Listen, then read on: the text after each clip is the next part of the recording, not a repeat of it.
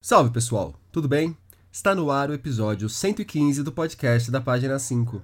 Aqui Rodrigo Casarim. Página 5 é também coluna de livros que edito no portal UOL. Estou no Instagram com página.5, no Twitter como arroba rodcasarim e no Telegram, só procurar pelo grupo Página 5. Quando pensamos na Ucrânia, nos escritores da Ucrânia, é comum que um nome nos venha à mente: Nikolai Gogol, autor de obras como Taras Bulba, O Nariz, O Capote e Almas Mortas. Junto de Gogol, talvez pinte ainda um Mikhail Bulgakov com o romance O Mestre e a Margarida e a peça Os Dias de Turbin. São dois caras que realmente nasceram no território que hoje pertence à Ucrânia. No entanto, produziram em russo o que já cria um possível ruído em relação ao país atualmente invadido por Putin e seus cupinchas. Deveríamos então ignorar escritores diretamente ligados à Ucrânia, mas de tradição literária russa? Não me parece o melhor caminho. Região complexa, nada por ali é exatamente fácil de compreender. Reducionismos e simplismos não são bem-vindos. As tensões, as disputas, e as nações e impérios que emergiram e chegaram ao fim, enquanto diferentes povos com diferentes línguas convivem e se atritam naquele canto do mundo, remonta a uma história de séculos e séculos. Uma história que repercute e se desdobra em nossos dias, como estamos vendo. Ter noção dessa complexidade é fundamental para começarmos a entender algo da língua ucraniana e de uma literatura ucraniana feita nesse idioma uma literatura pouquíssimo conhecida pelos leitores brasileiros, convenhamos. Para iluminar esse longo passado e a tradição literária do que hoje chamamos de Ucrânia, que convidei Lucas Simone para um papo. O Lucas é formado em História e se fez doutor em Letras pelo Programa de Literatura e Cultura Russa da USP. Como tradutor, já verteu para o português nomes como Dostoiévski, Tolstói, Shalamov, o próprio Gogol e Svetlana Alexievich, bielorrussa nascida em território ucraniano e que produz em russo, o que nos dá uma amostra das confluências do lugar. Não é de hoje que o Lucas se debruça sobre as raízes, a formação e a literatura da Ucrânia, o grande tema desta nossa conversa. É um papo em que história, política, língua e arte caminham de forma indissociável. Lucas Simone, obrigado pela presença aqui no podcast da página 5. Lucas, você se formou em História, depois foi fazer pós-graduação em Letras e tem um interesse muito grande pela literatura russa e ucraniana e pela história daquela região do mundo que está aí no, num certo conflito atualmente. Da onde que surge, Lucas, o seu interesse pela história, pelas letras e pela história e pelas letras, tanto da Rússia quanto da Ucrânia? Olá, Rodrigo. Bom, é, te agradeço aí pelo convite, a oportunidade de falar desse assunto que, como você mesmo disse, já me interessa há algum tempo, é, desde 98, então quase 25 anos que eu tenho esse contato com a cultura, com a cultura russa, né, com a cultura eslava oriental, né? E foi um interesse meio circunstancial ali na época de adolescente. É, eu já estudava é, inglês, né? Estudava alemão também e veio um interesse por línguas a partir desse estudo, né? É, eu já tinha algum contato com literatura russa, muito por influência da minha mãe, que gostava muito do Tolstói, eu já tinha lido aqueles contos infantis do Tolstói, tinha lido uma versão resumida lá para é, público infanto-juvenil, mais juvenil, né, do Guerra e Paz. Eu acho que eu li a mesma coisa, era um de capa vermelha, tinha 200 e poucas páginas. Isso, é, exatamente. Eu tava lembrando é. desse se... livro essa semana. Não sei se era de, acho que era D de Ouro, não era essa coleção? Alguma coisa assim. E de Ouro, ali... FTD. Uma dessas, é. E eu lembro que tinha duas edições. Inclusive, eu peguei lá na biblioteca do Monteiro Lobato, lá no, no centro, eu morava ali do lado, né? E eu lembro que tinha duas edições, uma menorzinha, que acho que era para público mais infantil, infanto juvenil mesmo, e, uma, e essa maiorzinha já, que era para público juvenil, né? Então eu já tinha interesse pela literatura, e surgiu esse interesse por línguas, né? E aí aquela coisa de adolescente, né? Quero estudar uma coisa diferente, uma coisa né, que seja fora do, do daquele Europa Ocidental, né? Daquele círculo ali da Europa Ocidental. E aí eu lembro que minha tia-avó tinha uma amiga da igreja, acho que era, que era comissária de bordo e tinha lá um material de várias línguas diferentes. Ela trouxe para mim. Tinha coisa de árabe, de hebraico, e tinha um cartãozinho da União Cultural da Amizade dos Povos, que era uma escola de língua que tinha sido é, União Cultural Brasil União Soviética nos anos, até os anos início dos anos 90, né? Até o fim da União Soviética. E aí eles tinham um apartamentozinho minúsculo aí na próxima avenida, próxima Rua da Consolação, próxima à Igreja da Consolação. E aí eu fui lá, eu lembro quando eu entrei, né, eu fiquei maravilhado de ver aquela pequena salinha entulhada de livros, com, com bustos de escritores russos e tudo mais. E aí eu comecei a estudar lá o russo, estudei durante alguns meses e me apaixonei pela língua. Depois eu lembro até que tinha alguns problemas na época, não tinha muitos professores, eu estudei um bom tempo sozinho o russo. Cerca de sei lá, uns cinco anos, talvez, eu estudei sozinho. E nesse meio tempo entrei na faculdade, né? Em 2013 ingressei na faculdade de História. E já no primeiro semestre eu comecei a, a pensar em pesquisar a história da Rússia, né? E eu lembro até na época, na, na biblioteca da faculdade, não tinha muita coisa assim. Tinha um História Concisa da Rússia, que acho que até, não sei se é o mesmo que foi traduzido recentemente pela Edipro, e foi o meu primeiro contato com a história da Rússia. Traduzido para o português, inclusive, esse livro. Não era em inglês, não, embora o autor fosse inglês.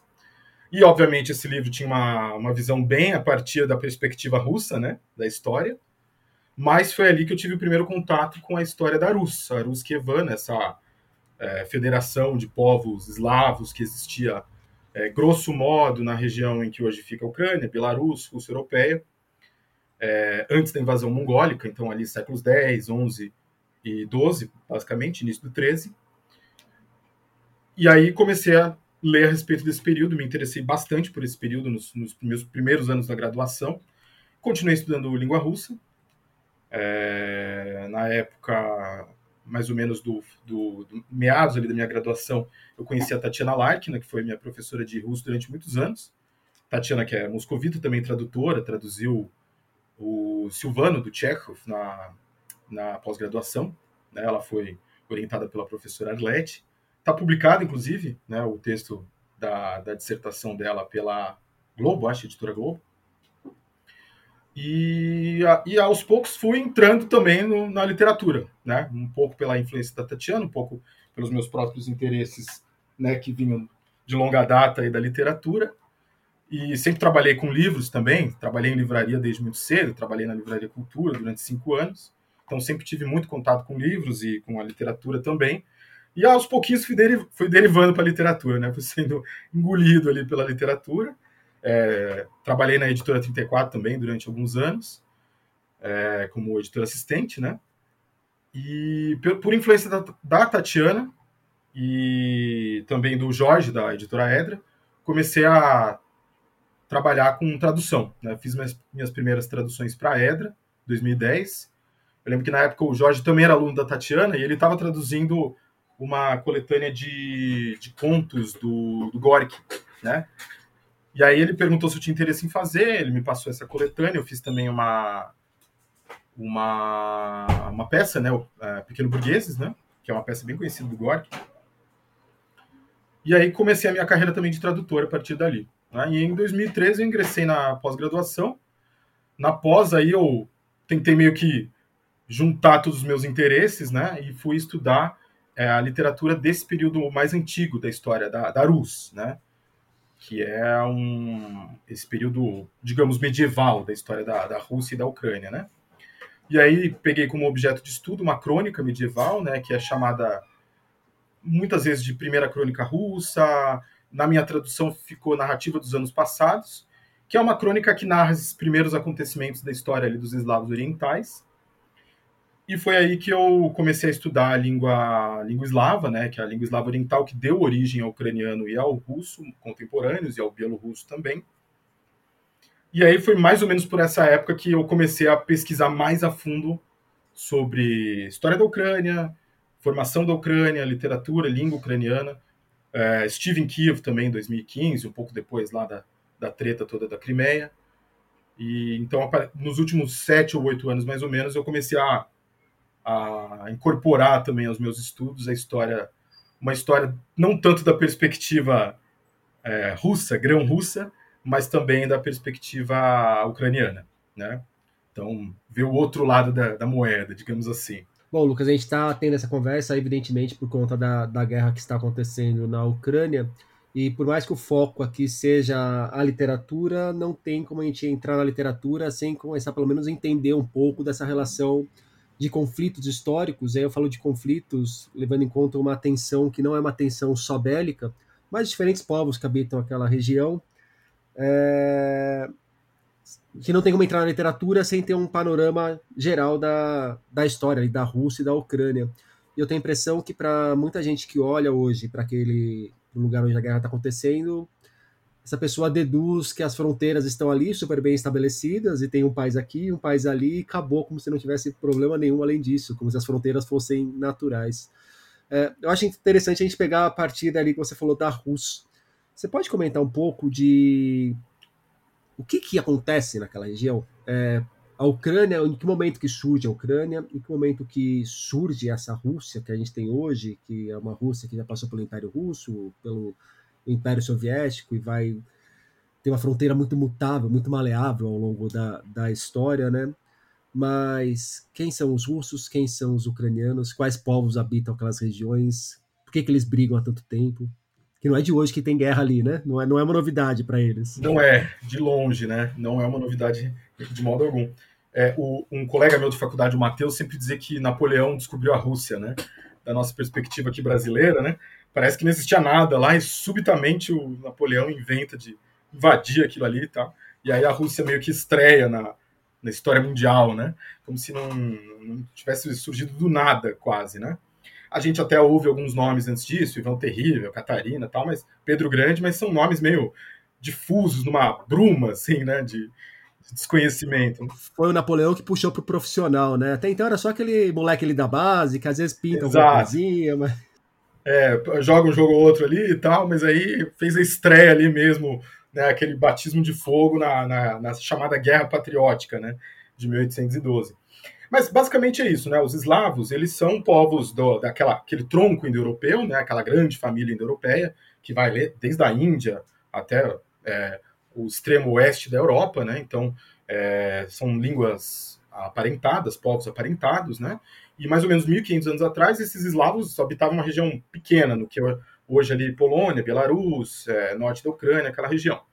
E aí, nesse período de 1.500 anos atrás, quando teve toda aquela reconfiguração é, no, no, que a gente chama hoje de continente europeu, né, os povos germânicos migraram, houve toda uma, uma bagunça ali no Império Romano, Império romano do, do Oriente e tudo mais, e os eslavos se espalham né, por uma região muito maior do que essa original. Então eles vão para oeste, na direção ali do rio Elba, onde é o norte da Alemanha, hoje Polônia. É, eles vão para o sul também, atravessam ali o Danúbio, descem em direção ao, aos Balcãs, né? é, vão ali na região dos Cárpatos também, e vão para o leste, né? naquela região de florestas em que hoje é Belarus e Rússia Europeia, e um pouco naquela região de steppe ali, que é aquela grande steppe que vai até a Mongólia, norte da China, que é onde fica mais ou menos o sul, centro-sul da Ucrânia hoje, né? Então, nessa região oriental, digamos, é que surgem esses povos eslavos orientais. Então, aquela primeira unidade linguística do eslavo, né, que falava, os eslavos falavam essa língua eslava comum, ou proto-eslavo, e aos poucos vai, essas, essas línguas vão se dividindo, né? No oeste é, surge o eslavo ocidental, que depois vai virar o polonês, o tcheco e tudo mais. No sul, o eslavo meridional, que vai dar origem ao búlgaro, sérvio-croata, é, sérvio, sérvio-croata, perdão, macedônico, é, esloveno. E no, no Oriente, no leste, vai surgir o eslavo oriental, então que depois viria a ser ucraniano, russo e bielorrusso. Nessa região tem outros povos, né? Tem povos é, de expressão turcomana, tem povos fino-úgricos, que são lá os avós, os ancestrais dos finlandeses, estonianos, de algumas populações dentro da Federação Russa hoje, né? E dos húngaros também, né? Então, eles, eles entram nessa região de floresta, habitam essa região, e aos poucos se fixam ali, praticam agricultura, é, coletam mel, coletam cera, peixes, enfim. E aos poucos eles vão sendo tributados por algumas tribos é, turcomanas dessa estepe, E ali para o século fim do século VIII, século IX, quando começa aquele chamado período viking da história europeia, né? É, aqueles escandinavos vão, num primeiro momento, para a Europa Ocidental, né? Então a gente ouve muito dos vikings lá na, na, na Inglaterra, no, no, Império Franco, depois no Mediterrâneo, mas a gente não ouve muito que eles foram para o leste também, né? E eles entraram nessa região de floresta também, que moravam lá os eslavos e os fino-úgricos, e começaram a tributar essas populações, e aos poucos foram estabelecendo reinos nessa região. Né? Então eles se tornaram uma espécie de aristocracia é, guerreira, militar, e passaram a reinar nessas populações, em meio a essas populações eslavas e fino-úgricas. Né? E ali eles estabeleceram entrepostos comerciais, pequenas fortalezas, e essa rede foi crescendo, né? e essa, essa malha de povos tributados foi aumentando. E, finalmente, depois de terem conquistado aquela região ali no norte, perto de São Petersburgo, onde fica a histórica cidade de Novgorod, né? a primeiro, primeira região em que esses vikings no leste, chamado de Variags, dominaram, foi ali. Eles se expandiram também para o sul, né? na região ali da, da, da fronteira entre a floresta e a estepe, que é onde fica a cidade de Kiev. Né? E ali eles estabeleceram, então, a sua capital, digamos assim. Então, a capital desse primeiro, esse primeiro reino eslavo, grande reino eslavo, era Kiev. Né? De lá eles faziam comércio com Constantinopla, teve uma série de campanhas militares contra Constantinopla, com Bagdá. Era uma rota comercial bastante intensa, tanto que existem várias, vários baús com moedas de Bagdá e de Constantinopla lá na Escandinávia. Foram encontrados diversos é, baús com moedas de prata desse período. Né? Então, aos poucos, essa, esse reino vai crescendo, vai se tornando mais poderoso, vira um, um, um, um ator político nessa região. E no fim do século X tem a figura lá do São Vladimir para os russos, São Volodymyr para os ucranianos. E eles Pode fazer eles uma interrupção, que eu fiquei com uma dúvida agora muito grande, porque eu acabei de ler é. o Taras Bulba e em determinado momento ele fala dos cossacos que o Gogol né, fala que os cossacos enterravam seus tesouros para garantir que ninguém roubaria, mas depois esqueciam onde tinha enterrado e deixavam esses tesouros lá. Ah, é, sim, e, sim. e, você falou desses baús que vão parar até na Escandinávia e me lembrou disso. É, vale a pena escavar algumas coisas?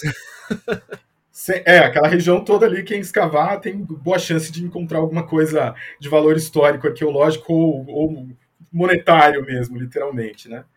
Mas é isso, a Rússia então se torna um, um reino cristão, né, com São Vladimir para os russos ou São Volodymyr para os ucranianos, né? Aqui eu tenho é, que fazer uma parte que ainda é o eslavo oriental, né? Então é, não existia ainda nem russo nem ucraniano. E esse reino ele, ele se torna importante do ponto de vista político, tem uma série de, de ligações com a, com a chamada, vamos chamar de Europa Ocidental, mas com a cristandade ocidental, latina, né?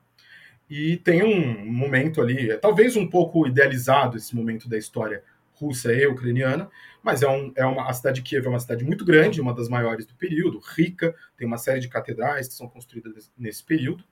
E ao norte continua havendo a cidade de Novgorod, que também é uma cidade rica, importante, e que depois vai ter um comércio intenso com o Báltico. Né? Então essas cidades aos poucos vão crescendo, vão surgindo centros alternativos de poder. Né? Então tem produções é, de crônicas, tem produção de outros textos escritos, inclusive o famoso poema épico a, a, O Canto do Exército de Igor, escrito no século XII, né? então tem também uma certa sofisticação cultural esse, é, esse reino eslavo, digamos assim.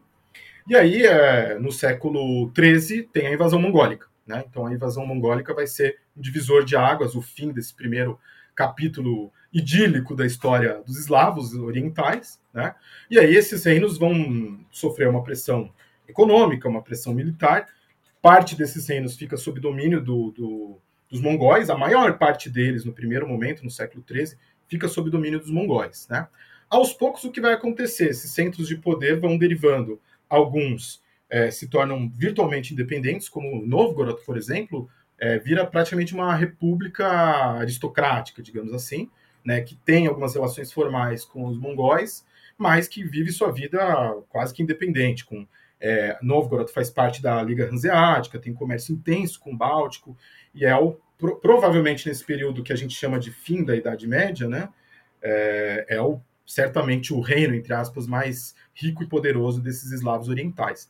Naquela porção do sul, onde seria a Ucrânia, uma parte fica sob domínio mongólico e uma parte começa a derivar para a Lituânia, Então a Lituânia começa a exercer um poder naquela região e aos poucos é, torna-se, digamos, a, a, os príncipes são substituídos, os reis desse governo, desses reinos eslavos do sul são substituídos por, por monarcas lituanos. Né? Então, aos poucos, essa região do que é oeste da atual Ucrânia vai caindo sob influência lituana. Lembrando que os lituanos é, não são eslavos, são bálticos e são católicos. Né? Mais tarde, é, no século XV, mais ou menos, vai começar a surgir uma influência polonesa também na região. Essa influência vai se sedimentar no século XVI, quando tem uma fusão entre a Lituânia e a Polônia, forma-se a chamada República Polaco-Lituana, Comunidade Polaco-Lituana, que é um dos, que é um dos é, reinos, digamos, mais poderosos desse período, e boa parte dessa região, que hoje é a Ucrânia, inclusive a cidade de Kiev, fica sob domínio da dos poloneses. Né? Então começa uma influência polonesa muito pesada, cultural, é, literária e, obviamente, na, no, no, ponto de vista linguístico também. Só uma ponderação. A gente está falando de todo esse panorama histórico e às vezes a pessoa pode estar nos ouvindo e pensando, mas porra, eu estou querendo saber da guerra de agora. Mas a gente não consegue compreender aquela região do mundo sem levar em conta todos esses conflitos que não estão parados na história ele segue acontecendo, né? A gente não está falando de povos que simplesmente, sei lá, foram parar, parar no Age of Empires e no livro de história e acabou. É, tudo que a gente tem lá hoje é reflexo e são movimentos ainda disso, certo? Reflexo direto, inclusive o agora histórico discurso do Putin, né? Na primeira primeiro parágrafo ali, na primeira na abertura, ele já fala dessas terras russo-antigas, né? Ele usa o termo russo antigo, Drivny Ruski, né? Então, assim, é, é parte da justificativa da, da guerra é essa relação antiga, né? essa relação milenar entre essas, essas regiões. Né? Essa, essa, essa Rússia, inclusive, é, idealizada, pré-mongólica, ela tem um, um, legado cultural que é disputado né, por essas diversas regiões. Né? Enquanto Kiev essas regiões que a gente chama de Ucrânia hoje estavam sob domínio polaco-lituano, do outro lado, Moscou travou uma verdadeira guerra com os outros principados ou reinos eslavos que estavam sob domínio mongol. No primeiro momento, a cidade de Tver é um postulante a esse, a esse é, a essa cargo, digamos, de principal reino eslavo sob domínio mongol. Como eu falei, tem a República de Novgorod, mas aos poucos Moscou vai aglutinando essa, essa região até se tornar um, um rival do próprio, do próprio dos próprios mongóis, né, da própria horda mongólica. Né? E aí, no século XV, o que vai acontecer é, primeiro, que tem a queda de Constantinopla, depois que os russos, os moscovitas, derrotam a própria horda mongol e também derrotam a, a República de Novgorod. Então, a partir desse momento, Moscou se torna o grande reino eslavo oriental, né? E, inclusive, se vê como o portador da ortodoxia. Agora que Constantinopla caiu, Moscou passa a ser o o portador principal da ortodoxia. Então tem uma unificação quase total dessas terras eslavas ao redor de Moscou, e é por isso que Moscou se coloca como herdeiro, inclusive, do legado cultural da Rus Kievana, né? Então é aí que a gente tem que olhar. Esse legado cultural, religioso, é, linguístico, inclusive, de, da, da Rus antiga, cujo centro era Kiev, na visão moscovita desse período, derivou e foi herdada pelos moscovitas, né? E os moscovitas depois vão também conquistar o que sobrou dessas, desses, desses territórios dos mongóis, o, o Kanato de Kazan, o, o Kanato de Astrakhan, e vão crescendo cada vez mais seu território. No século XVII, eles vão conquistar a Sibéria. Então, ali no início, no meados do século XVII, já é um país gigantesco. Né? Boa parte do que a gente sabe da, da Rússia de hoje já está estabelecido, então, no século XVII. Enquanto isso, lá na, nas terras é, eslavas sob domínio ucraniano, cada vez mais crescia uma insatisfação por motivos religiosos, basicamente, né? Então, enquanto essas populações estavam sob domínio polonês, houve muita pressão para que aderissem ao catolicismo. Surge uma igreja de rito é, grego, que é a chamada Igreja Uniata. Né? Então, cada vez mais rebeliões do, contra o domínio polonês. Inclusive, é nesse contexto que, que se dá lá o Taras Bulba. Né? No século XVII, houve uma série de rebeliões dos chamados cossacos. Os cossacos eram tropas meio piratas, meio bandoleiros que ficavam nessa região é, fronteiriça de steppe. Aliás, a palavra Ucraína, né, significa região de fronteira, marca de fronteira, região fronteiriça, né? Em russo existe a palavra akraina, né, que é arrabalde, periferia. Os cossacos, eles pegavam ali meio que a Ucrânia, o sul da Rússia e uma parte do Cazaquistão até, né? Isso, a bem da verdade, no século XVII, até alguns cossacos a serviço já da Moscóvia vão entrar na Sibéria também. Né? Parte da conquista da Sibéria foi por tropas cossacas. Né? Então, no primeiro momento, tem uma associação étnico-linguística entre cossacos né, e essa região da que vai ser chamada de Pequeno Rússia logo mais. Né? Mas depois isso vai se perder no século XIX. A gente vai ver que né, a palavra cossaco muda totalmente de sentido no século XIX e XX. Mas nesse período, então, tem lá o Taras Burba. A gente vê aquela, toda aquela tensão contra os poloneses, né, basicamente os vilões da história são os poloneses. Tem a, a rebelião comandada pelo Bogdan Khmelnytsky. Eu vou tentar, na medida do possível, falar os nomes é, com a pronúncia ucraniana, né? Embora eu tenha sido criado é, num ambiente mais russófono. O, a questão de dois ou três episódios atrás foi sobre literatura holandesa, é, a conversa com o Daniel Dago. E eu até brinquei com ele, que ele falava as pronúncias bonitinho em holandês, e eu falava que o meu holandês derivava do holandês do Galvão Bueno. Então, você pode ficar à vontade, mas não se sinta ofendido na hora que eu for falar algum nome, tá bom? Por favor. Tá, beleza. Eu juro que não é pessoal, nem desprezo, nem descaso meu com a pronúncia certinha de como eles falam, é incapacidade mesmo. Não, tranquilo, sem problemas. É, o que acontece aqui, então, nesse momento, é um bom momento para falar de língua, porque o eslavo oriental era uma língua única, uh, unificada, digamos, embora tivesse dialetos locais, falas locais. Hoje em dia, isso, inclusive, é bastante bem documentado por uma série de, de documentos. Eu não vou entrar nesse assuntos não vou longe, mas documentos de Bétula encontrados na região de Novgorod provam que a fala era muito próxima com o que se escrevia nas, nas crônicas, então existia uma unidade relativamente, uma coesão, né, uma é, unidade da língua eslava oriental, mais ou menos até mesmo o século XV. Né? E aí, com essas divisões políticas, né, cada parte dos eslavos orientais foram para um lado, começaram a surgir diferenças na, nas, nas línguas. Né? O, o eslavo oriental falado na chamada Moscóvia, ele tem muita influência de línguas turcas, ele foneticamente derivou bastante do eslavo oriental, então ele é bem diferente em, em termos fonéticos do eslavo oriental. E nas regiões sob domínio polaco-lituano, é, embora seja mais conservador do ponto de vista fonético, então a pronúncia é mais parecida com a do eslavo, é, do ponto de vista lexical, tem muita influência do polonês. Então, muitas palavras de origem polonesa, é, a gramática também um pouco influenciada em alguns momentos, tem diferenças sutis de gramática entre as duas línguas, mas basicamente é a mesma estrutura, né? Eu costumo dizer que é como se fosse um português e um italiano, né? Aos poucos a diferença é, se tornou tão grande que nesse século XVII aí que eu estou falando, né? É, de que eu estou falando, a, as conversas entre os cossacos e os moscovitas precisou de intérprete, né? Eles já não se entendiam no século XVII, eram línguas quase que não eram mais mutuamente compreensíveis, né?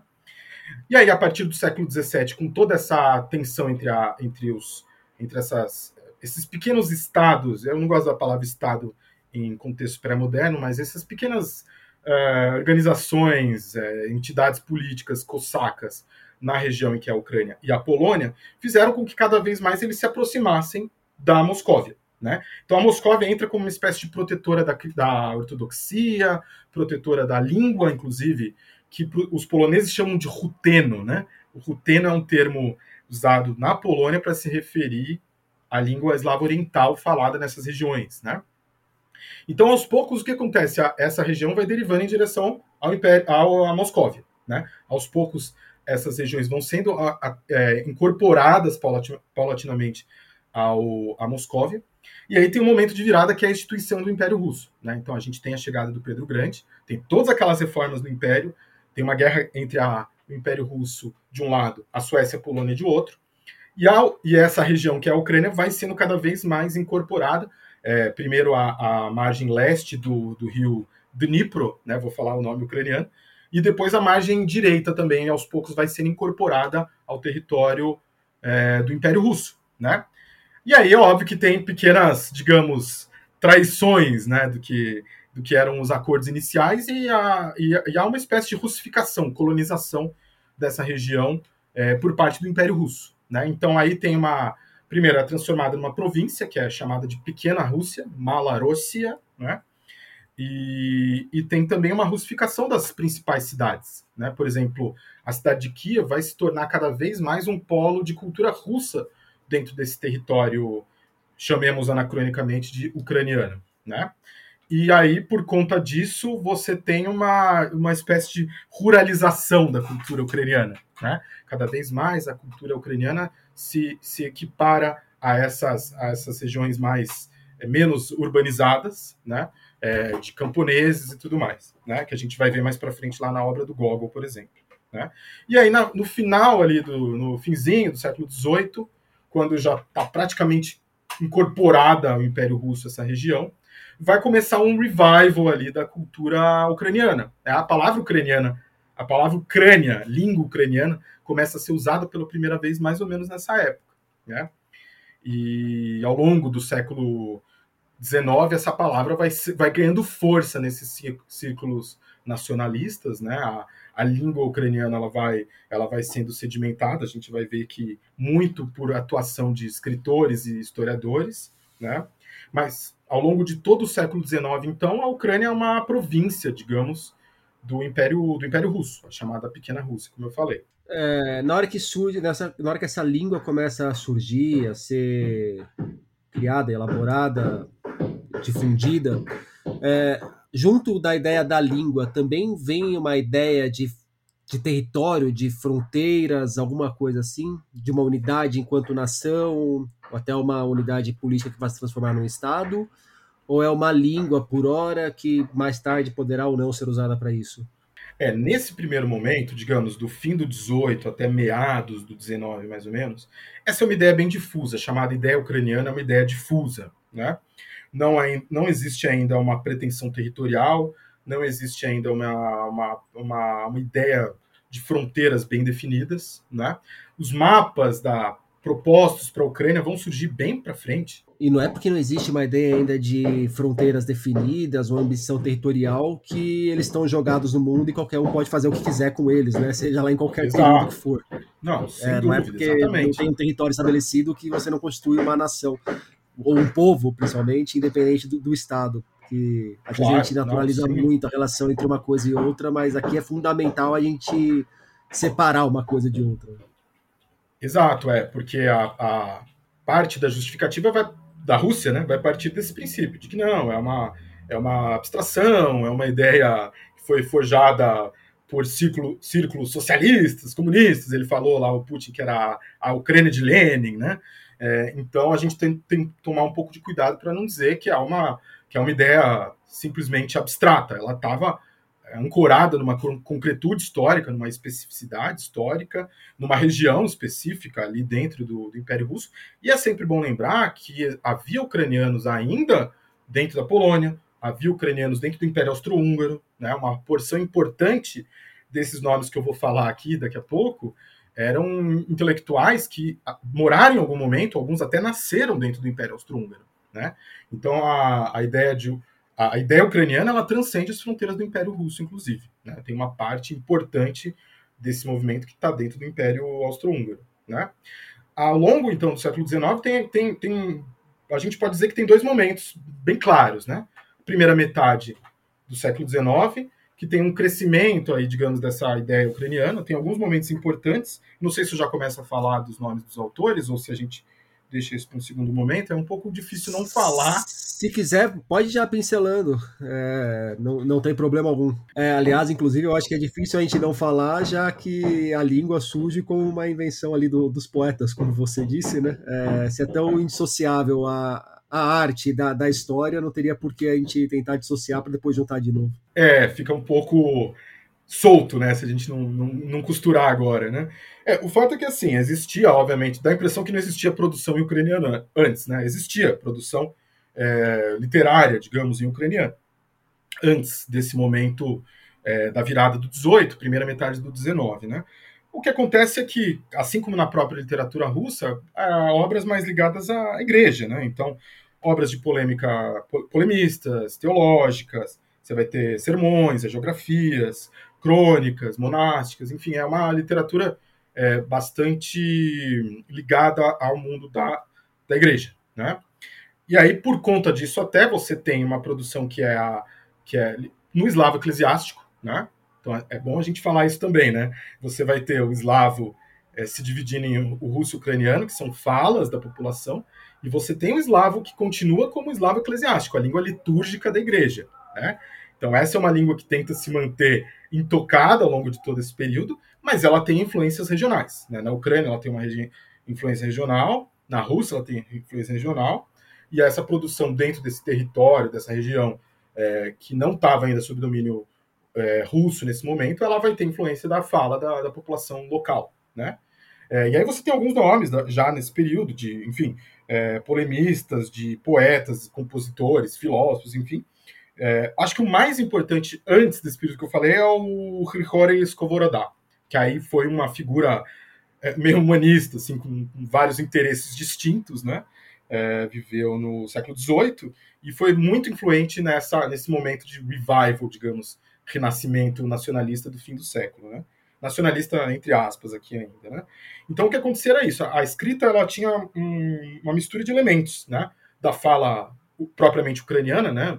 É, rutena ou pequeno russa, usando os termos os exônimos, né? Poloneses e, e russos, é, elementos do próprio polonês e do russo e elementos do eslavo oriental, do eslavo eclesiástico, eslavo da igreja.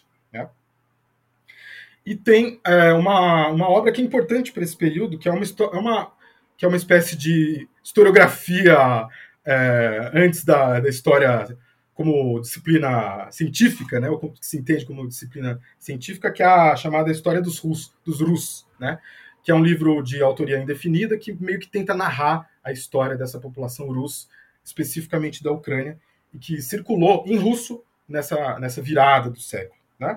Mas o nome que domina esse período é o do Ivan Kotlярevsky, né? não tem como fugir do nome dele, ele é considerado, é, digamos que o pai da língua e da literatura ucraniana, né? Ele era uma figura é o, de... É o Camões dele? Como se fosse um Camões, é, digamos.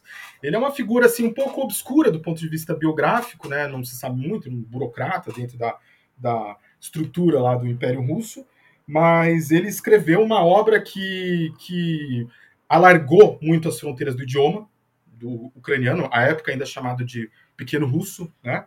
Que foi a, a Eneida Pequeno Russa, a Eneida de Kotlярevsky, né? Existiam na época muitos desses dessas paródias, né, de obras clássicas, né? isso por toda, por toda a Europa, mas era muito comum na Rússia. E no fim ali do, do século XVIII, mais precisamente 1791, o escritor russo Nikolai Ossipov é, publicou uma, paródia da Eneida, né, que era a Eneida virada do avesso. Né? Então, com esses temas é, populares, com subversão da linguagem, com uso de gírias e tudo mais, e o Kotlярevsky se inspirou nessa Eneida subvertida, digamos assim, e fez a versão ucraniana da Eneida. Né? Então, é um poema, né? um poema é, de, é, em termos formais, dentro daquela tradição clássica, né? Inclusive usando lá o tetrâmetro, o tetrâmetro iâmbico, né? o pé também emulando aquelas formas clássicas, né? É, mas o conteúdo bastante é, bem-humorado, né? introduzindo elementos da realidade é, popular ucraniana, com expressões é, gírias da, do, do, chamado pequeno russo. É, você vai ter também é, algumas subversões dos nomes, né, dos, dos, nomes dos deuses, dos nomes dos heróis da Eneida, que são às vezes ucranizados, né, de uma maneira bastante cômica. Então, o que ele fez foi um alargamento mesmo, uma, uma, uma digamos de certa forma até uma, uma sistematização dessa língua, né, que ainda era meio difusa do ponto de vista literário e é interessante que a, o livro foi publicado com uma, com uma espécie de glossário no fim. Né? Então, de certa forma, ele também foi um, um etnógrafo, um dicionarista. Né? Então, ele a, meio que abriu os caminhos para a literatura ucraniana a partir dessa obra que tem uma importância muito grande, inclusive do ponto de vista do que você falou, dessa consciência, digamos, nacional, né? dessa, dessa é, maturação da ideia ucraniana. Né? embora a palavra Ucrânia ainda estivesse em gestação, digamos, né? É, nesse sentido contemporâneo. Queria saber de você, então, antes da gente voltar para a literatura ucraniana, Lucas, ou então não sei nem se a gente não pode considerar também isso parte de alguma forma da literatura ucraniana. Mas quando a gente pensa em escritores daquela região, os nomes que vêm na cabeça primeiro são o Gogol e o Bulgakov, provavelmente. O Gogol com Taras Bulba, o Bulgakov com os Dias Turbin. Pouca gente sabe, talvez agora menos, mas a Svetlana Alexievich, Nobel de Literatura de 2015, se não me engano, ela é bielorrussa, nascida na Ucrânia, que escreve em russo, que eu acho que é um resumo excelente de como as coisas ali são bem mais complexas do que simplesmente a fronteira, ou simplesmente a identidade nacional, ou simplesmente a língua. É, e a gente pensa também em escritores russos que escreveram sobre a região ali que abarca a Ucrânia, e aí não delimitando mais uma vez a uma fronteira rígida, mas aquela a fronteira fluida que a gente está conversando até agora de como que os povos estão ali, independente de como os limites geográficos ou os limites políticos se impõem. Aí vou falar do, dos cossacos, do Radimurá, do Contos de Sebastopol, por exemplo, todos do Tolstói. Para a gente entender a literatura ucraniana e a ideia de Ucrânia que a gente tem hoje, quanto que a gente tem que olhar para a literatura produzida por russos, produzida na língua russa, por ucranianos que escreveram em russo. E quanto que a gente tem que olhar para isso? Quanto que isso é um problema? Quanto que isso é uma solução? Quanto que isso é um reflexo da atenção? Quanto isso é suficiente ou insuficiente, me parece? É até difícil fazer uma pergunta exata sobre isso, que, mais uma vez, eu acho que vai refletir toda essa tensão que tem ali naquela região, né? É, porque passa por essas questões culturais, né? É, um, uma referência importante para esse para essa história da, da literatura ucraniana é o Dmitro Tchezhevsky. Né? Existem algumas boas histórias da literatura ucraniana. Eu acho que ele é uma figura interessante porque ele participou de tudo quanto é movimento político, morou em vários lugares, participou do Círculo de Praga. É uma figura interessante, humana, né? E ele tem uma visão interessante de literatura, meio um pouco sui generis, talvez, mas na, na história da literatura ucraniana dele, ele fala uma coisa interessante que é um país com, incompleto com uma literatura incompleta. Né? Ele usa essa frase até um pouco impactante, né? E o que ele quer dizer com isso é que assim as vicissitudes históricas, culturais, né, dessa população de expressão ucraniana levaram muitos autores a escrever em outras línguas, né? É óbvio que é, uma parte em polonês, e aí não vou me arriscar nesse terreno, que aí já, já sai um pouco do meu escopo, né?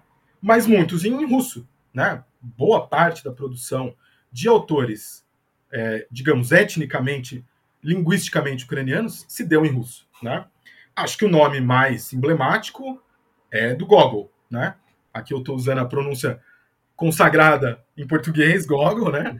Mas Embora... eu que eu acertei a pronúncia, pô, eu tava aqui feliz, abrindo o microfone para falar, pô, isso aí eu pronunciei certinho, então... Essa deu certo. Já, já é que, assim, aqui a gente tem um problema sério, que a pronúncia em, em, russo já difere um pouquinho do que a gente usa, né? Seria Gogol, Gogol. A pronúncia ucraniana, então, aí já fica bem esquisito, que é Hohol, Hohol, né? Porque o G é, ucraniano, tradicionalmente, é um, é um é tipo um H aspirado, né?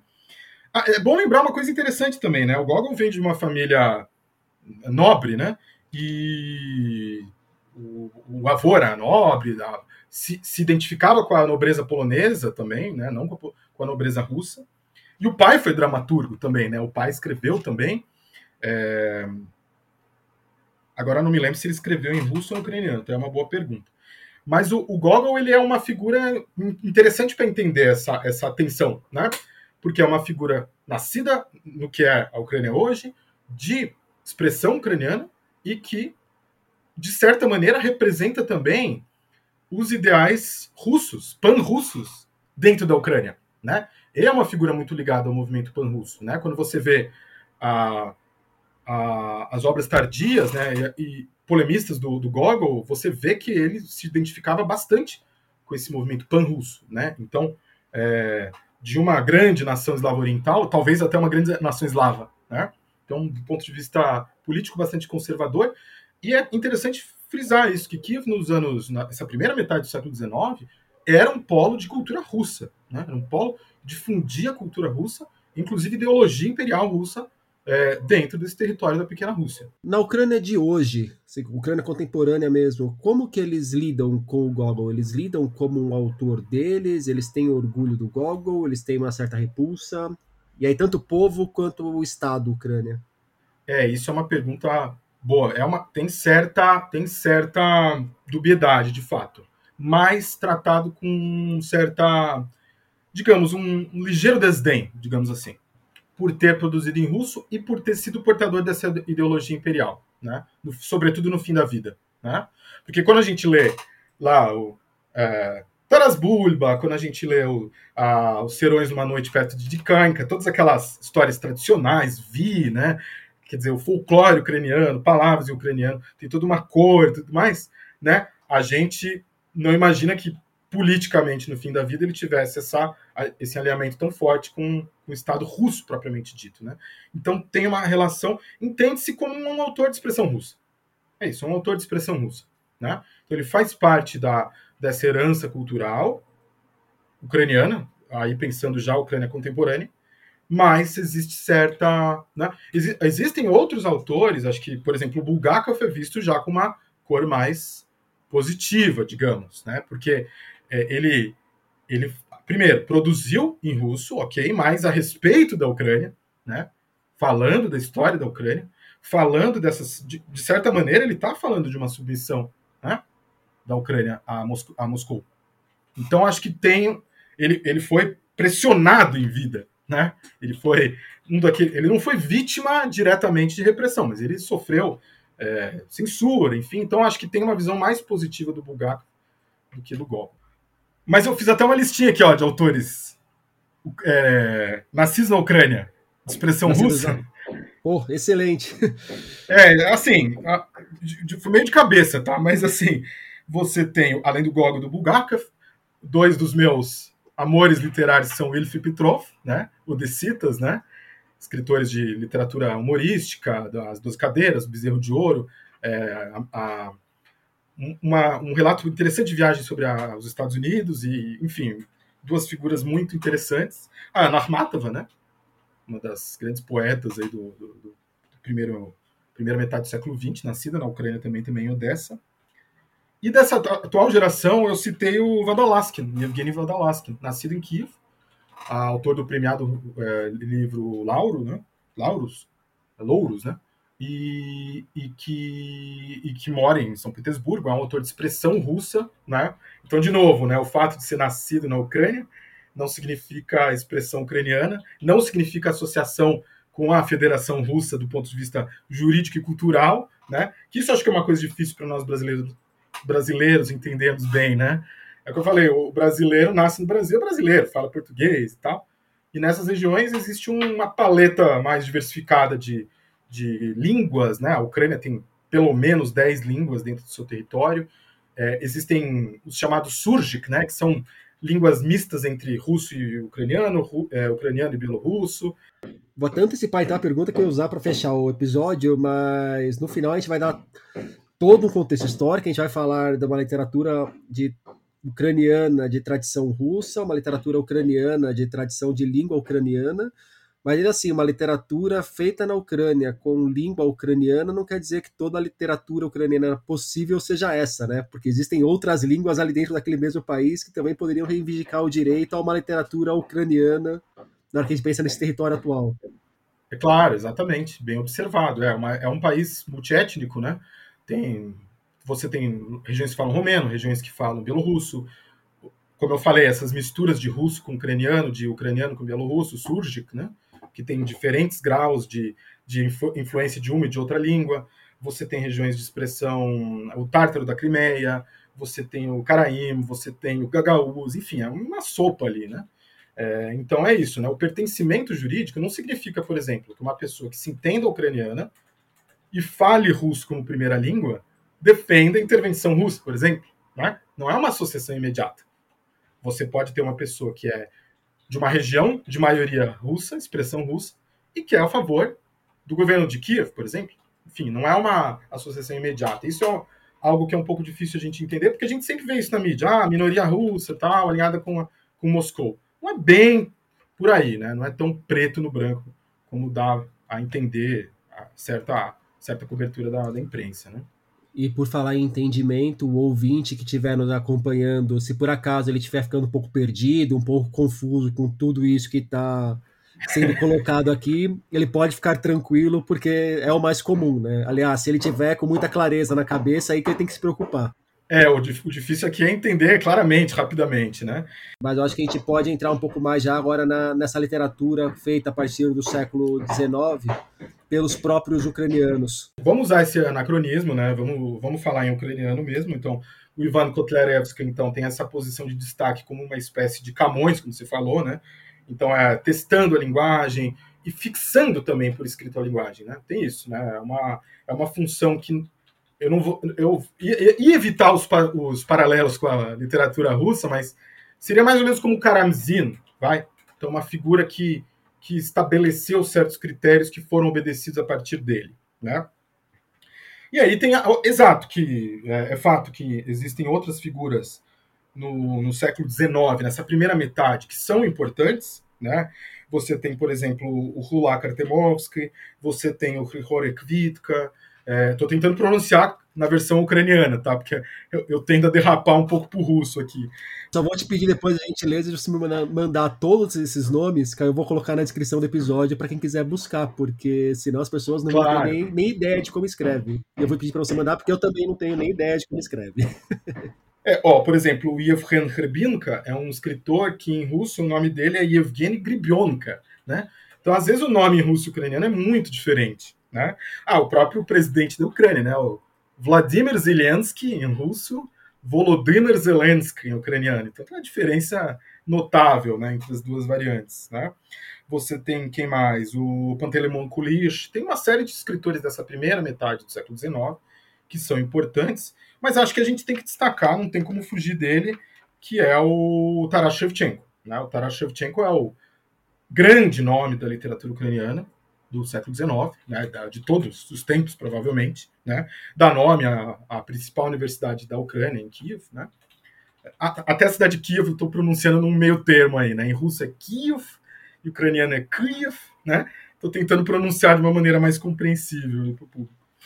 Uh, então, o Shevchenko é esse, de novo, tentando evitar a comparação com a literatura russa, mas seria como um Pushkin, vai? Então, esse poeta genial que que sintetizou todas as correntes anteriores da, da literatura nacional, digamos, entre aspas, né, com a literatura estrangeira, com essas influências do eslavo, com a influência do polonês, com a influência do russo. Então é um cara que sintetizou tudo isso na sua poesia, né? E, e essa coisa da nacionalidade também, né? Ele é um cara que, que veio de uma família de servos, né? Nasceu em 1814 numa família de servos, foi servo durante boa parte da vida. Isso é uma coisa interessante, né? Porque a gente está acostumado com a literatura russa. Quando muito é ali um tipo um Dostoiévski, né? Que é aquela nobreza meio empobrecida, tal, né? Mas geralmente são os Turgenev, Conde Tolstói, uma galera de alta nobreza, né? E o Shevchenko não, um cara que foi servo durante boa parte da sua vida adulta, inclusive, né? Isso propiciou a ele uma série de experiências interessantes. Ele viajou por boa parte do Império Russo, conheceu Lituânia, conheceu é, uma série de São Petersburgo, onde ele viveu boa parte da vida. Então ele teve uma vida interessante também, né, o Shevchenko. E era um cara assim que era um excelente artista plástico, né? Ele se destacou primeiro como pintor.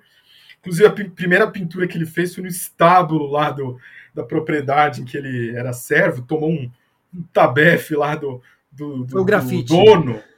É, exatamente. e, ele, e ele era um excelente pintor. E era um cara, assim, realmente que transitava entre as artes de maneira muito competente, digamos. Era um excelente poeta, um excelente pintor. Quem depois quiser procurar os quadros dele, é, tem muita coisa muito bonita do.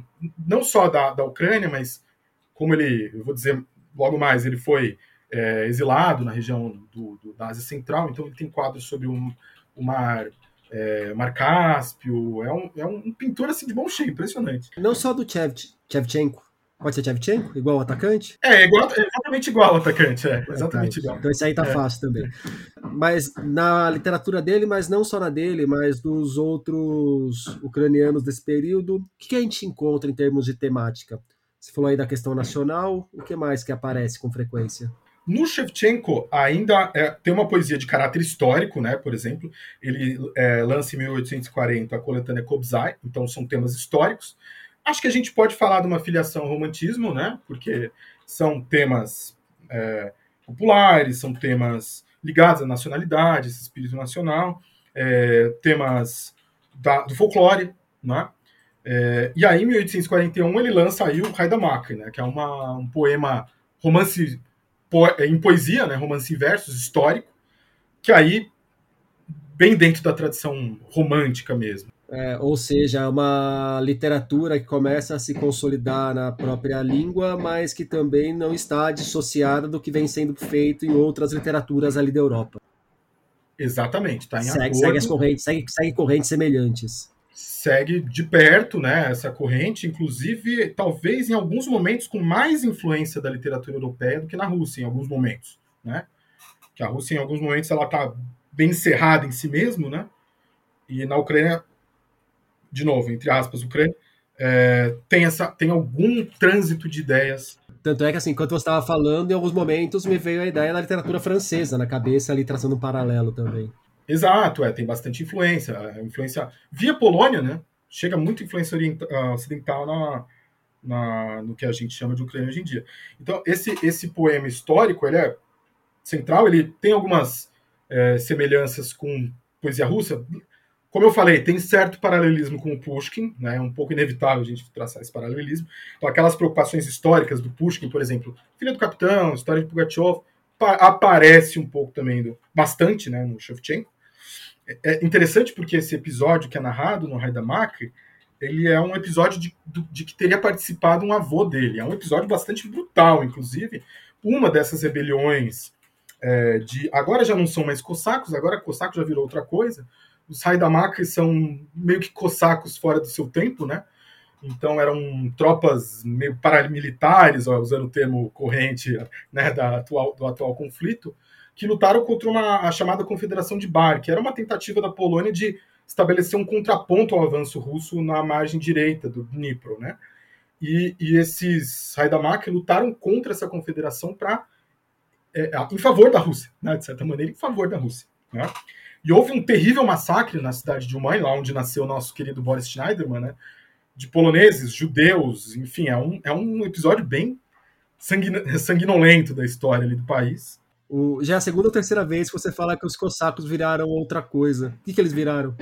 É quando a gente fala em cossaco no fim do século XVIII e século XIX, já não são aquelas tropas anárquicas que estabeleceram república, zonas autônomas temporárias, né, usando o termo do Hakim né, eles eram tropas ligadas ao, ao, ao exército imperial. Serviam geralmente cavalaria, né, e, e, eram tropas regulares dentro do exército, né, geralmente ligadas à cavalaria. Não tem mais esse sentido do século XVIII, né. Por exemplo, quando a gente vê as obras do Tolstói, né, é, se, aquela, os cossacos mesmo, se passa no Cáucaso, né, os cossacos que são citados no conto de Sevastopol são, é, são parte dos regimentos de cavalaria, então tem um significado já distinto dos cossacos lá do século do século XVIII para trás, sobretudo do XVII, né? Que aí é o Taras Bulba, Khmelnytsky, Mazepa, todas aquelas figuras históricas, né? Taras Bulba não é uma figura histórica, mas é, representa o espírito da época, né? É, é uma figura histórica ficcional, digamos. Exato, é. Tipo, tem, é, é, baseado em algumas figuras históricas, né? Um, é uma colagem ali de diversos elementos, mas em si é uma figura é, literária que, que tem mais. Acho que é mais conhecida fora do país do que os próprios cossacos, de fato, né? E uma coisa interessante do Shevchenko é que. E aí é que entra a questão dos historiadores que eu falei, né? Ele foi o primeiro a ter o contato com historiadores, né? Mais precisamente com o Kostomarov, né? O Mykola Kostomari, enfim, ucraniano que foi um historiador que tem uma importância grande, inclusive atualmente, na, nesses movimentos nacionalistas ucranianos. É o primeiro a, a formular um pouco essa ideia de, da Ucrânia como uma, um país independente, inclusive como herdeira do legado lá da Rússia, que a gente falou lá no início. Né? Então é ele que começa a formular isso. Ele também foi um historiador que, que defendeu a, a ideia de que os russos nunca foram escandinavos, eles sempre foram eslavos, Então a ideia de que vieram aqueles variags lá da Escandinávia era negada pelo Kostomarev. E ele teve uma influência grande no Shevchenko em termos de formação política, digamos, né? Tanto que quando o Costomari funda uma sociedade secreta chamada de Irmandade de São Cirilo e São Metódio, em 1847, mais ou menos, o Shevchenko, mesmo não participando, vai preso. Porque ele era uma espécie de ídolo da Irmandade, né?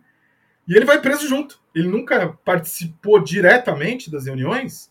Curiosamente, o mesmo ano, o mesmo ano não, mas dois anos antes da prisão do Dostoiévski, né? Esse é um momento de virada aí da história europeia e ucraniana, como a gente vai ver. É aquele momento meio da Primavera dos Povos, né, em que o, as, as grandes monarquias entram no modo de segurança, né? Então tem, tem perseguições em todo o continente, né? E a Rússia é uma ponta de lança dessa reação. E o Shevchenko fica preso basicamente pelo resto da vida, né? Então ele vai ser mandado é, para o exílio, inclusive mais ou menos na época do Dostoiévski, mais ou menos na mesma época, não foi para os mesmos lugares, mas também serviu em batalhões punitivos, também serviu naquela região lá da Ásia Central, é, também foi impedido de voltar diretamente para a Ucrânia. Na verdade, ele nunca conseguiu voltar de fato para a Ucrânia, né, quando ele foi é, liberto em 1857, recebeu uma anistia já do novo tsar, o Alexandre II, né? Ele foi forçado a residir em Nizhny Novgorod, né, que é a cidade ali na, no Volga, né, e morreu em 1861 sem conseguir retornar para, de fato, retornar para a Ucrânia. Né? Então ele é, ele é um pouco essa figura de ampla abrangência cultural, não só pela sua obra, mas pela sua biografia, né? O significado trágico da sua biografia, né? Então uma figura que emana lá da servidão, né, da, da Ucrânia profunda, e aí vai pro ganha essa essa essa, esse, essa fama nacional, né? Inclusive, um dos poemas dele, satíricos, foram lidos pelo Nicolau, que sabia ucraniano, e conta-se que o Nicolau ficou indignado pela, pela maneira como ele descreveu a esposa, que a descrição dele mesmo ele não ligou, mas ele ficou bravo que a esposa tinha sido ridicularizada. Então era um, era um poema de, de, era um poeta de, de expressão nacional aqui pensando no Império Russo, né? E termina a vida sem conseguir voltar, retornar à sua terra. Era um poeta de expressão nacional pensando no Império Russo, foi contemporâneo do Dostoiévski, foi contemporâneo do Tolstói. Mas por que que aqui no Brasil, então, a gente conhece tão bem a literatura feita pelos russos do Império Russo, que escreviam em russo, e não conhece nada do Shevchenko ou desses outros grandes nomes que você citou? É por uma questão política mesmo? Também. Ou é a questão da qualidade que realmente Tolstói e Dostoiévski é muito superior a todo mundo e, e não são os dois, mas todos os outros russos que vêm junto, mas não vêm ucraniano junto. Que assim, a, a impressão que eu faço é, bom, é o centro do império, é, eles estão próximos ao centro do império, então fica mais perto, mais fácil de espalhar para o resto do mundo. Claro, sem dúvida. É, é isso. Tem uma questão de imposição cultural, né? Então, para circular no Império Russo, e a gente vai ver que isso é particularmente é, relevante na segunda metade do 19, é mais fácil você escrever em russo. Né? Essas pessoas conheciam russo, elas tinham crescido num ambiente de, de glossia, né? É, como é a Ucrânia atual. Né? Então, era mais fácil circular escrevendo em russo, né? de fato. Existe uma questão também que a, a o ucraniano é uma língua muito melódica. Né? Eu, particularmente, acho Bom, eu sou suspeito porque eu, eu adoro línguas eslavas, né? Mas eu acho que o ucraniano tem uma melodia um pouco mais bonita que a do russo, embora o russo seja também lindo para poesia.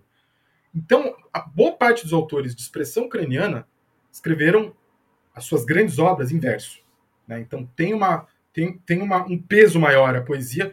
Óbvio que na literatura russa a, o peso da poesia é enorme. Mas, veja só, o grande nome da literatura russa, que é o Pushkin, também é pouco conhecido fora da Rússia. Né? Então a prosa, bem ou mal, ela tem um trânsito maior em, em tradução. Ela tem uma a recepção de, de, prosa traduzida, ela é mais, digamos, positiva, né? A poesia em tradução, ela, ela sempre sofre, né? Na maioria das línguas isso acontece. Claro, quando a gente fala dessas línguas mais centrais, né? É, o alemão, o italiano, o espanhol, tem um trânsito maior porque as pessoas conseguem acessar mais facilmente os originais, né? E a, a, parte da explicação é essa, né? O Pushkin mesmo não tem tanta reputação fora da Rússia do que né, como tem Dostoiévski ou Tolstói, que foram prosadores. Então, acho que parte, parte da explicação está aí. Tem uma questão de quantidade, acho que po podemos falar que tem também uma questão de qualidade. Talvez os grandes escritores tenham produzido em russo, mas tem essa questão da poesia. Né? A poesia acaba também sendo um, um elemento a mais de separação para nós. Né? Então, é mais difícil traduzir essa poesia de maneira que transmita a qualidade. Do Shevchenko, por exemplo, embora tenha escrito prosa, embora tenha escrito teatro, como eu falei, era um cara que transitava entre vários gêneros e de uma genialidade inquestionável. Né? Mas é isso, acho que a, a, questão da poesia acaba também constituindo um, um empecilho para que, essa, que esses nomes circulem um pouco mais. Né? Essa segunda metade do 19 e início do 20 é importante pelo seguinte: é, a, a, como a ideia ucraniana vai se popularizando, né, e, vão, e, e, essa aquela irmandade lá que eu falei, do Cirilo e Metódio, ela foi desbandada, né? Mas surgiram no seu lugar as chamadas Hromade. Hromade eram associações secretas de intelectuais que discutiam, né? Geralmente eram encabeçadas por um historiador, né? Então, muitos historiadores participaram desses movimentos. Né? Você tem o Mikhailo Drahomanov, você tem o, o Volodymyr Antonovich, você tem vários nomes é, da produção historiográfica que participaram dessas associações e ajudaram a difundir a ideia ucraniana. Só que isso vai causar uma reação do, do Império Russo, do governo tsarista. Né? Então, o chamado tsar reformador, Alexandre II, vai assinar em, 1870, em 1876 o chamado Decreto EMS, que aí é um decreto que basicamente bane a língua ucraniana. Não era mais, permi não era mais permitido escrever é, em ucraniano, é, produzir cartilhas em ucraniano, ensinar a língua ucraniana. Tem uma pressão grande nas universidades em território ucraniano, que já vinham sob pressão, mas elas se tornam cada vez mais academias teológicas. A Academia Teológica de Kiev, por exemplo, né, que tinha sido é, uma universidade propriamente dita até o século XVIII, se transformou numa academia teológica. Ela é citada no, pelo Gogol, inclusive, em algumas obras. Né? Então, a pressão sobre a língua ucraniana aumenta muito nesse período. Né? E aí o que vai acontecer é que surge, surgem cada vez mais figuras ligadas à literatura, à história e à política. Né? Então, a, a figura que domina a segunda metade do século XIX na literatura de língua ucraniana é o Ivan Franko, que é uma figura, assim, de novo, um homem que transitava em várias áreas, né? Sim, foi escritor, foi tradutor e era um cara que dominava, sei lá eu quantas línguas, porque ele traduziu do inglês, traduziu Shakespeare, traduziu do alemão, traduziu Byron, traduziu Goethe, traduziu, do, traduziu Dante do italiano, traduziu do polonês, sei lá, eu perdi a conta de quantas traduções já vi do Ivan Franco. Um cara, então, que tinha um conhecimento enciclopédico. Como eu falei, nascido na região da Galícia austro-húngara, né? Então, Galícia não, não confundir com a Galícia da Espanha. Né? Pela quantidade de línguas diferentes que ele traduziu, eu sou obrigado a perguntar. Ele era um bom tradutor em todas as línguas ou ele era um bom picareta na hora de traduzir e as pessoas aceitavam o que ele fazia? É, boa pergunta. Olha, eu não, não vou dizer que eu consultei todas as traduções que ele fez, mas, sobretudo, essas do, do alemão e do italiano se tornaram referências, né? Em seu, suas épocas, né? Então, a tradução do Shakespeare dele também era muito famosa, então imagino, né? Claro, a gente tem que pensar que as histórias, as escolas tradutórias do século XIX elas costumavam ser bastante livres, né? É, mas de qualquer maneira era um escritor, enfim, muito de prosa refinada. Então imagino que o resultado tenha sido bastante satisfatório. Ele, ao contrário do Shevchenko, veio de uma família relativamente abastada, né, da região, o que é Lviv hoje, né, na Ucrânia, e chamada Lvov, Lvov em russo, né? Esse aí foi preso inúmeras vezes, né? Esse é, não ficou no exílio tanto tempo quanto o Shevchenko, porque ele tinha essa possibilidade de cruzar a fronteira da Áustria-Hungria, viveu bastante tempo na Europa, né, em Viena, morou é, fora da, do Império Russo durante bastante tempo, mas foi preso inúmeras vezes. Teve uma atividade revolucionária bastante intensa, fundou mais de um partido, né? E a prosa dele é bastante marcada pelas questões sociais. Então ele tem uma série de obras que falam da, que aí já entrando numa espécie de um realismo, né, na segunda metade do século XIX, talvez a gente encontre paralelos na obra do Turgenev, na obra do Gorky também, depois, nos anos 1890. Ele tem uma obra, inclusive, que tem o mesmo título de uma obra do, do Gorky, né, é, em russo, Na Dnie, né, que, que foi traduzido como ralé, né, português, no fundo, literalmente, né? E o, o Franco escreveu Na Dni, em ucraniano, mesmo título, né? No fundo, né? E uma série de contos, né? O, o, o ciclo Borislav, por exemplo, que é um ciclo de contos também é, relatando as agruras da, da população, e ele também muito ligado a essa questão nacional. Né? Ele foi muito próximo do Mikhailo Khrushchevsky, que é outra figura central para a história ucraniana. De novo, historiador. De novo, uma figura ligada à política, mas à academia, literatura também. Escreveu uma história também da, língua, da literatura ucraniana. E, só que eles tinham certas. É, tiveram algumas desentendimentos. Ele conheceu também o Drahumanov, também, com, com quem ele teve certos desentendimentos. Acho que era uma figura também um pouco, é, digamos, irascível, talvez, né? E ele, nessa, nessa ideia de, de construção nacional, alguns dos, dos textos que ele produziu transitaram ao redor dessa ideia. Né? Então, por exemplo, ele tem alguns poemas e também alguns textos em prosa que fazem uma, uma comparação com os judeus, né? Então, um povo, um povo que tem uma identidade histórica específica, que, um povo que sofreu perseguição durante muito tempo, e um povo que, a essa altura, não tinha um Estado, né? E é curioso, né? Porque a gente costuma associar Ucrânia e, sobretudo, cossacos com o antissemitismo, né? A gente, é, no próprio Taras Bulba, tem uns momentos meio esquisitos ali, né? Esse massacre de Uman que eu falei, então e no Taras Bulba, a figura do judeu é todo tempo colocado como aquele judeu estereotipado do judeu avarento. Total, tal, né? total, estereótipo total do judeu, né? E, e, de fato, muitos pogroms né, no território ucraniano, é, não só no território russo, então é uma relação tensa né, entre ucraniano.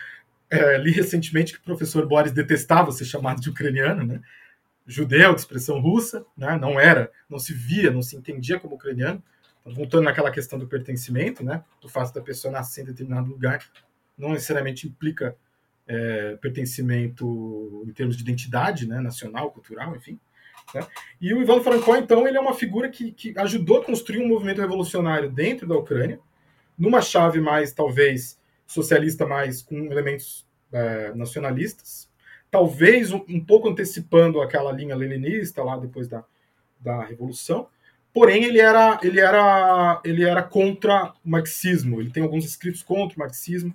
Inclusive, acho que parte da briga dele com o Drahomana foi um pouco por conta disso e da questão da proximidade. Ele entendia que o Drahomanov sempre partia de uma, uma dicotomia entre Rússia e Ucrânia, que na visão dele não deveria existir. Ele deveria é, focar na especificidade é, da Ucrânia, né? não, na, não, na, não na rejeição mecânica dessa relação com a, com a Rússia. Né?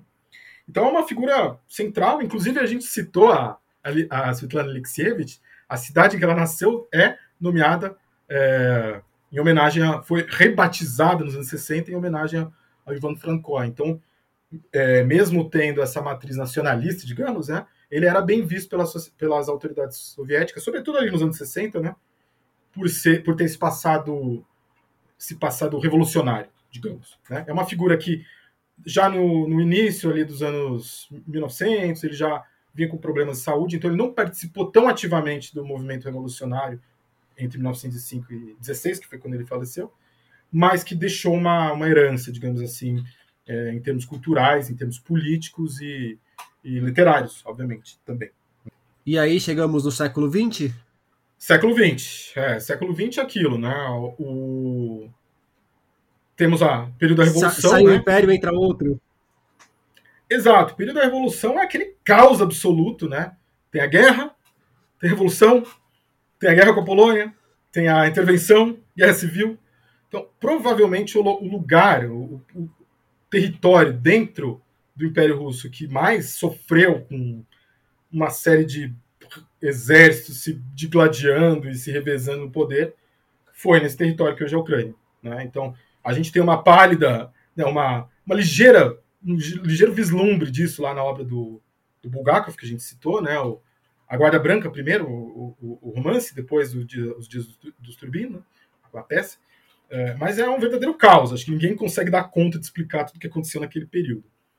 E aí, quando o, o Khrushchevsky, inclusive, que eu citei agora há pouco, ele foi presidente do parlamento revolucionário, né, ele foi o, o historiador que que criou todos esses símbolos né, nacionais que a gente vê hoje na televisão, a bandeira da Ucrânia, o brasão de armas, é, quase tudo foi. A, a, moeda, o nome da moeda, uma série de símbolos nacionais foram criados pelo Khrushchevsky, de novo bebendo lá no legado da antiga Rússia, pré-mongólica, simbologia toda, praticamente toda retirada de lá.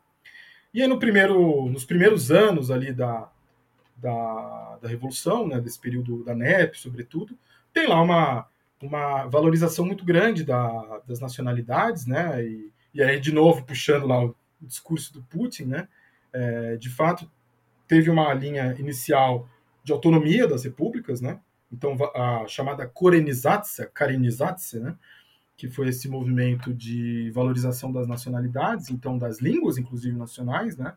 E aí tem uma, um, um, momento de ebulição cultural na Rússia, né, que a gente conhece melhor, né, as vanguardas, todos aqueles movimentos dos anos 1910, início de 1920, e isso se repete na Ucrânia. Então tem uma série de nomes é, não muito conhecidos fora da, da Ucrânia, fora da Rússia, mas que, que transitaram nessas diversas escolas do socialismo realista, futurismo, enfim, até experimentos com neoclassicismo nesse período também, alguns nomes da literatura ucraniana nesse período.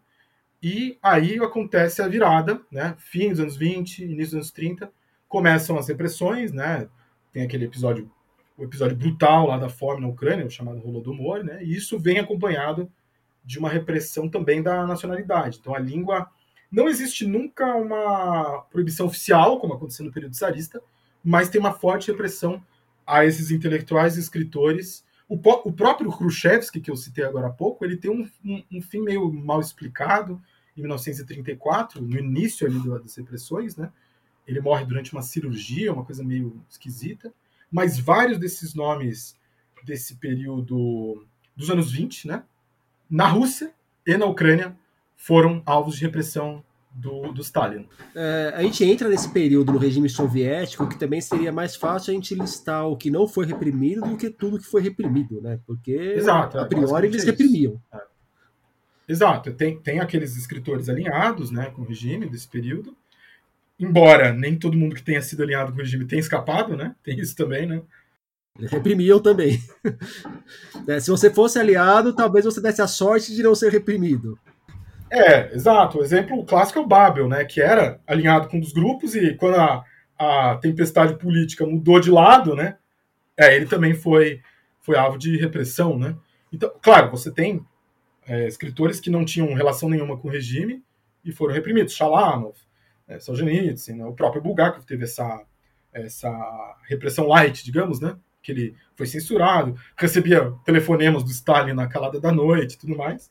Mas na, na no, do, do, lado ucraniano, você também tem um grupo de escritores mais alinhados né, com o socialismo realista e um grupo de, de escritores que, nesse primeiro momento, foram experimentaram com a linguagem e que depois acabaram é, fuzilados. Né? Você tem, por exemplo, o Mykola Zerov, né? você tem o Hrihory Kosinka, Alguns nomes que, assim, não vão dizer muita coisa pro, pro, pro ouvinte, infelizmente, mas que são desse primeiro momento dos anos 20 e que vão ser reprimidos no segundo momento. E, e, depois, com o avançar do regime soviético, e aí também se você quiser começar a colocar como as coisas acontecem com o fim do regime, que aí quando é a Ucrânia que a gente conhece hoje, de fato se estabelece né, a nação, o país. Aí a gente tem que acompanhar meio que a história soviética, né? Tem o degelo do Khrushchev nos anos 60, então tem uma relativa liberalização, né? É, então você vai ter alguns escritores que vão é, produzir nesse período, né? Os, a geração dos anos 60, né? Também, de novo, aqui, é, infelizmente, são nomes que acho que não vão dizer muito para para o público brasileiro, né? Como Vassil Stus, é, Lina Kostenko, alguns nomes que é, alguns inclusive ainda vivos, né? Nem todos produzindo. E aí uma geração dos anos 70, né, que também sofreu certa repressão, assim como na Rússia, né, o período Brezhnev tem uma, mais uma, uma um fechamento da, da, das liberdades, né, então você vai ter uma, uma perseguição um pouquinho maior, uma, condições menos favoráveis para publicação. E aí o período perestroika, né, e perestroika a gente tem uma um momento de florescimento de, das nacionalidades como um todo. Né? Já no, fina, no finzinho ali do período soviético, fim dos anos 80, é, você já tem uma movimentação dentro da Ucrânia de valorização da língua nacional. Inclusive, a, a República Socialista Soviética da Ucrânia declara o ucraniano como língua nacional em 89, então antes do fim do período soviético. E aí, a partir do, da independência, a relação entre a língua e essa nova nação que surge, né, independente de fato, pela primeira vez por um período mais longo, aí é uma relação também complicada, complexa, né? Porque de fato existem, é, por mais que os, o, o, argumento da língua seja um argumento bastante frágil para uma invasão, uma, uma intervenção militar em outro país, existe sim um movimento de ucranização bem forte que começa a partir de 91, né? Eu tracei até alguns paralelos com o que aconteceu em Israel, por exemplo, né? que é essa tentativa de resgatar o hebraico como língua nacional. Em Israel foi um, processo mais bem sucedido, né? E, e, na Irlanda, na Irlanda depois da fundação da República tem uma tentativa também de resgatar o irlandês, o gaélico como língua nacional.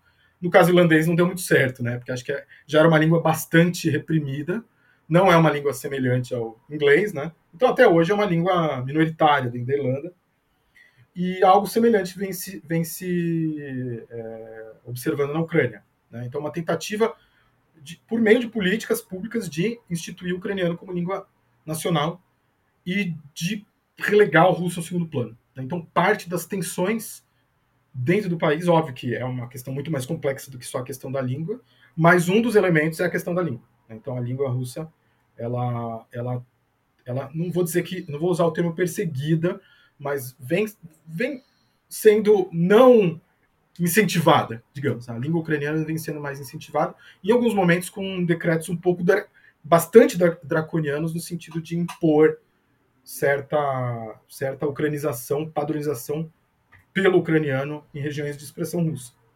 Lucas, aí a pessoa está aqui nos ouvindo, ficou contente de conhecer a história da literatura ucraniana, um pouco da história da literatura ucraniana, ouviu um monte de nomes que ela jamais tinha ouvido falar. Ela segue, não só ela segue confusa com relação ao cenário atual da guerra, como está ainda mais confusa, o que é ótimo, um pouco mais, né? é, é complexa mesmo. Mas aí a pessoa ficou interessada em ler alguma coisa desses autores ucranianos. O que ela acha no Brasil? Se é que acha. Olha, essa é uma pergunta capciosa, digamos, pelo seguinte, né? Pela minha experiência de estudo, tanto como historiador, como, como tradutor e, e, digamos, pessoa ligada à literatura, né? É sempre perigoso em dizer, ah, não tem nada, né? Por exemplo, a própria o próprio estudo da, da Rus pré-mongólica, kievana, né?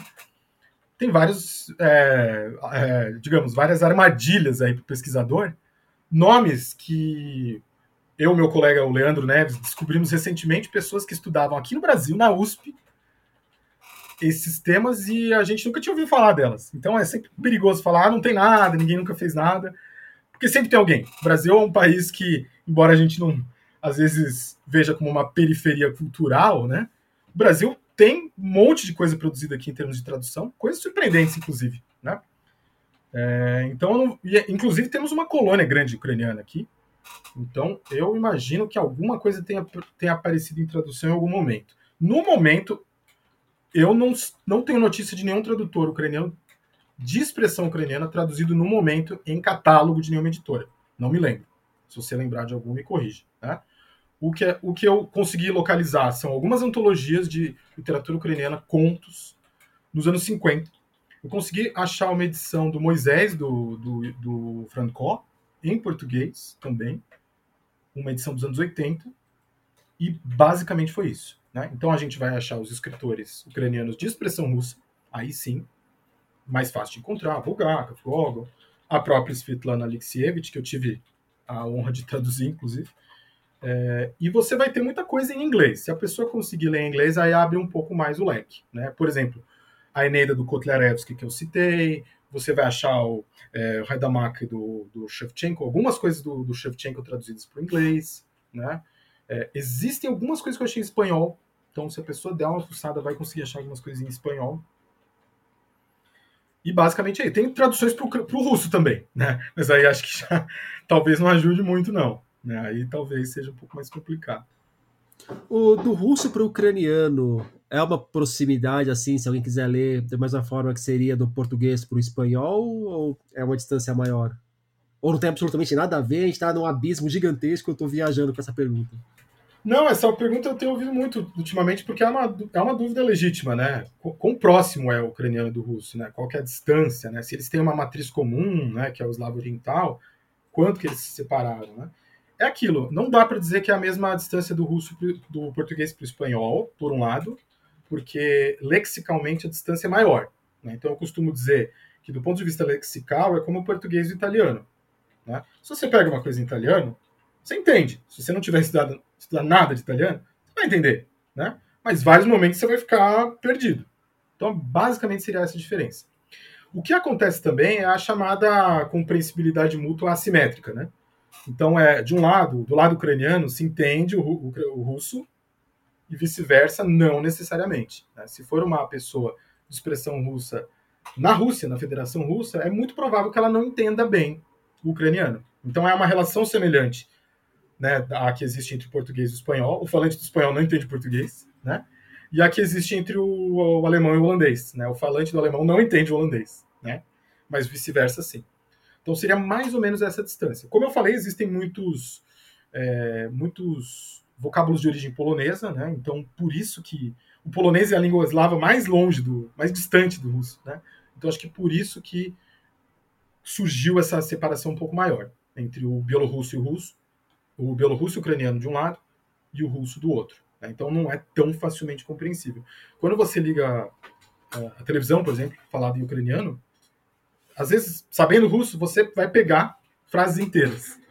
E às vezes você vai boiar durante dois minutos sem entender nada, sabe?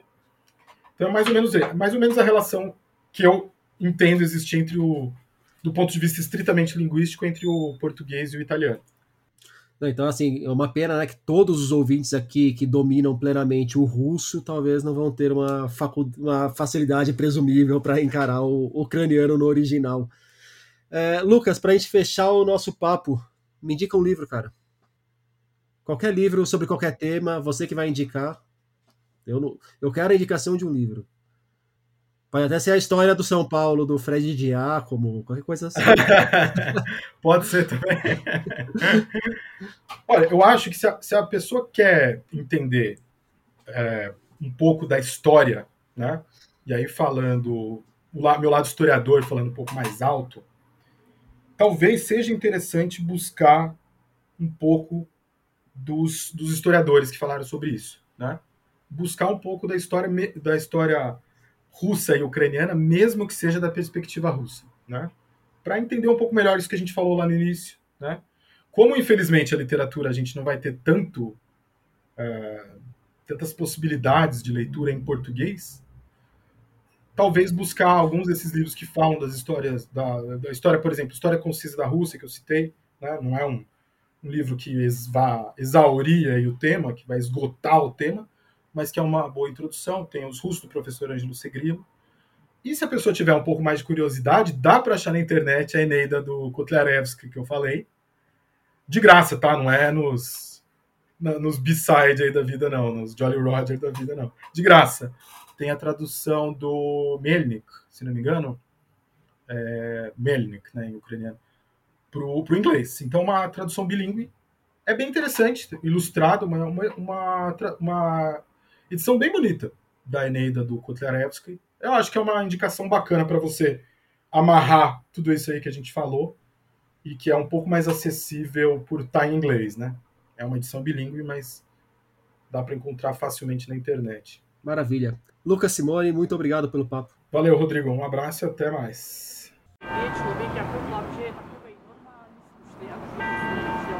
Por hoje é isso aí, pessoal. Indica o podcast para os amigos e inimigos. Um abraço, um beijo, um aperto de mão e até semana que vem.